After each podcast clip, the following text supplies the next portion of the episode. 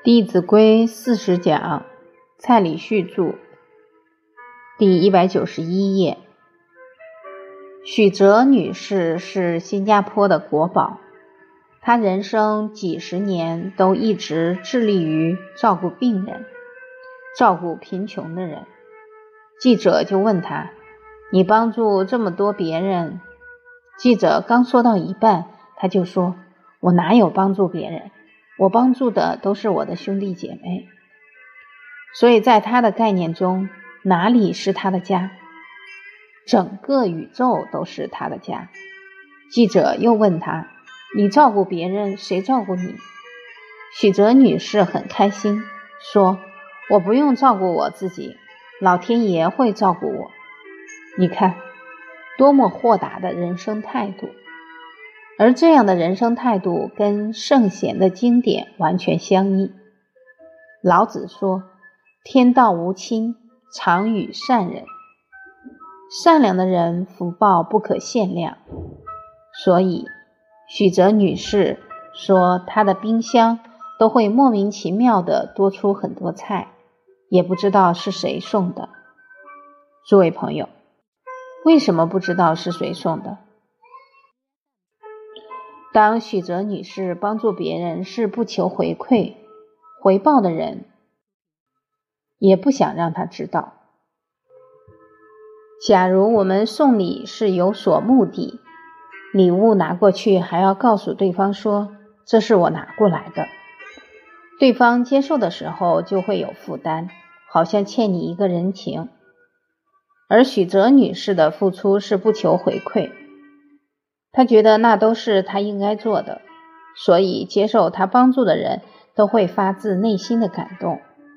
一有机会可以帮他做些事，大家都会很主动。我的一位老师当年教孩子读经、写书法，每一次下完课，学生都走了，他走到厨房都会发现一些东西，这边一包菜，那边一包水果，也不知道是谁送的。所以，我们确确实实可以用自己的真心去跟每一个人相交。当你把天下人当兄弟，天下人也会把你当兄弟看。四海之内皆兄弟，它是一个结果。原因是什么？一定是我们把天下人当家人看，我们主动去付出是原因。《孝经》里面有一段话：“敬其父则子悦，敬其兄则弟悦，敬其君则臣悦，敬一人而千万人悦。”所以，其实人际关系并不复杂，只要你有一颗真心，一定会赢得很好的人缘。敬其父，当我们面对别人的父亲，我们都很恭敬。他的孩子会心生欢喜，相信你也会跟他们家里的人处得很好。敬其兄，你尊敬别人的兄长，他所有的弟弟妹妹也都会很高兴。敬其君，你尊敬别人的领导，那他的部属也会很高兴。当我们时时抱着一份恭敬之心，自然就会赢得众人的友谊。除了对父对兄要恭敬，我们还要做到爱屋及乌。比方说，哥哥的孩子、弟弟的孩子，或者是伯父的孩子、叔叔的孩子，我们也应该爱护。明朝的时候，有一位女士叫张嘉英，她的父母很早就过世了，她从小就是孤儿，她有三个兄长，后来。三个兄长也很早就过世，他跟嫂嫂就一起照顾他那些侄子。结果很不幸，他三个嫂嫂也陆续都去世了。在这样的情况下，张佳英就担起责任，好好把这些晚辈都抚养长大。当他有这样的态度，那是真正做到了视诸父如视父，视诸兄如视兄。他这么做一定会让他的兄长很宽慰，兄长宽慰也会让他的父亲很宽慰。虽然他终身没有嫁，但有没有吃亏？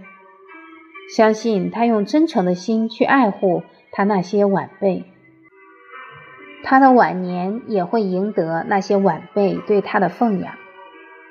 我在教书的过程中，也曾经遇过学生父母已经不在了，姑姑在抚养他们。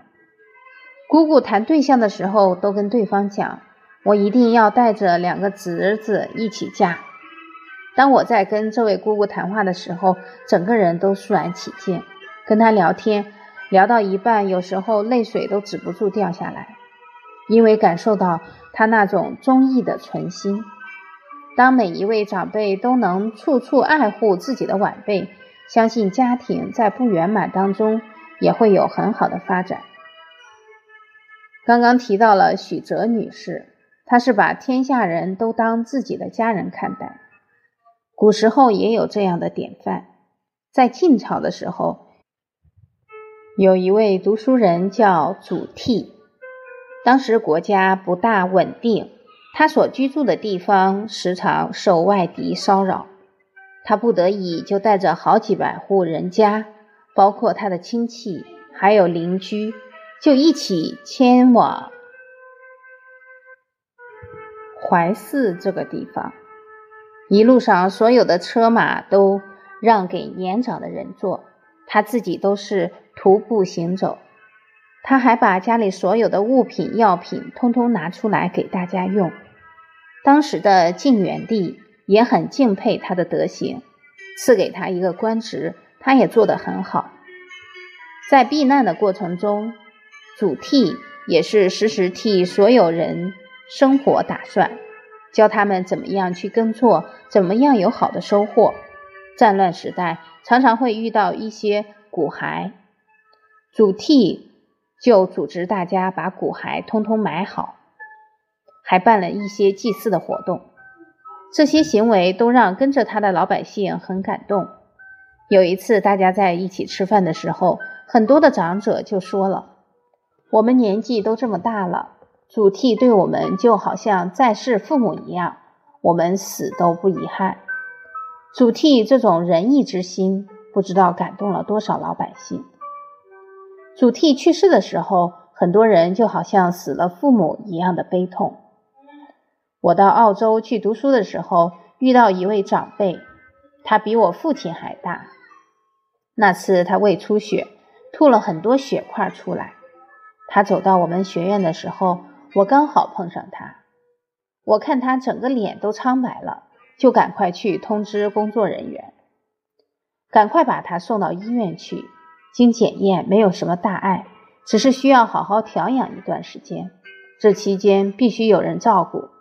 我就自告奋勇地说：“让我来照顾，我要体会一下孝养父母的感觉。”我跟父母住过一段时间，很多朋友说你好孝顺，都跟父母一起住，我都很惭愧，因为我父母身体比我还好，看起来是我照顾他们，其实很多时候都是他们照顾我。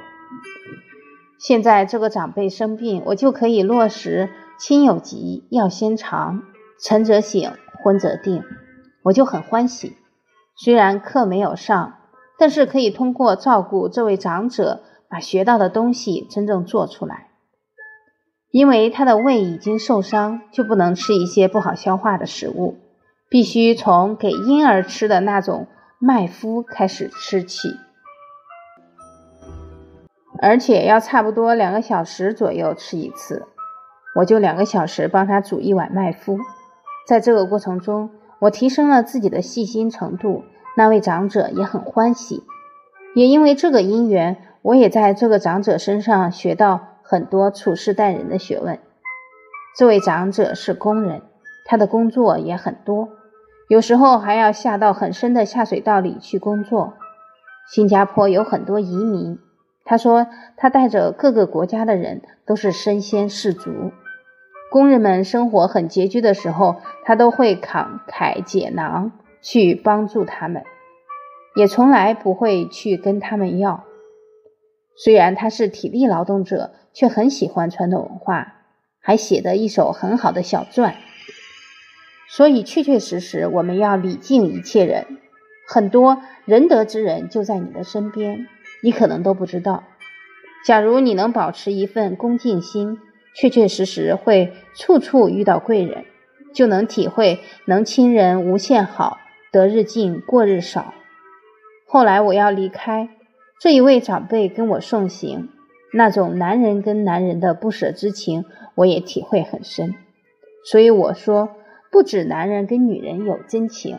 男人跟男人也有真情、真意，最重要的还是我们要有一份真心去对待别人。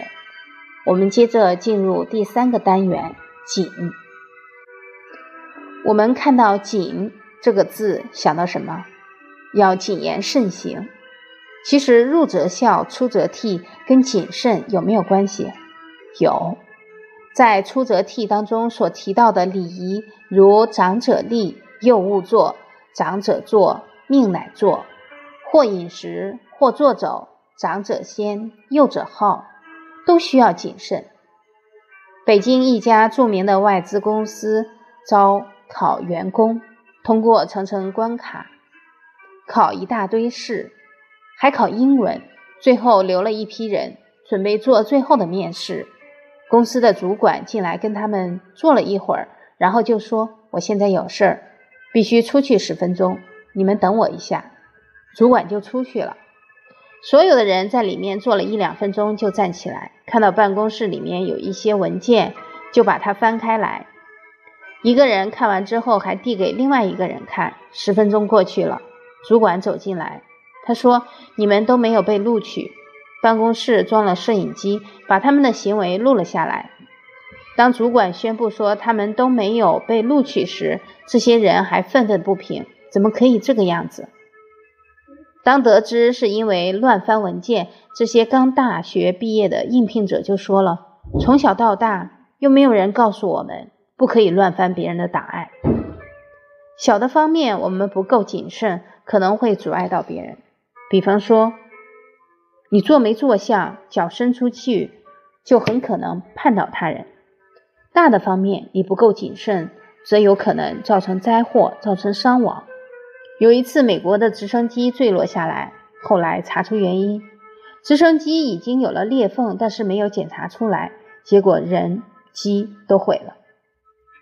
像我们常常坐飞机到很多地方去演讲，假如不够谨慎，今天要去马来西亚，护照找不到了。那会有什么情况发生？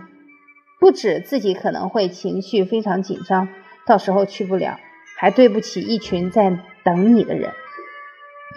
假如一个单位的领导人不够谨慎，都有可能因为一个小小的失误而造成无法弥补的损失。所以，谨慎的态度一定要从小时候就培养。在中国大陆，有个案件让所有的人都在醒思。这个案件就是马加爵事件。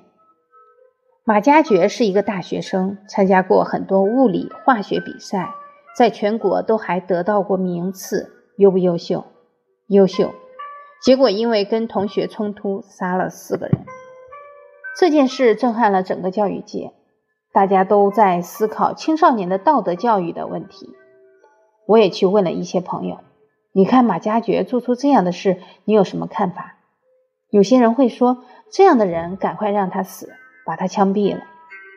有些从事教育的人，他可能就不是从这个角度了，他会觉得马加爵很可怜，他都还没踏入社会，为什么会做出这么残忍的事情？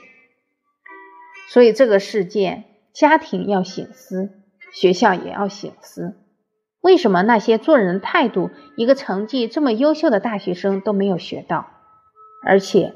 在这件事情发生以前，他可能一直是父母的骄傲，因为他是从很偏远的地方考上的大学，他们那个村子就他一个大学生。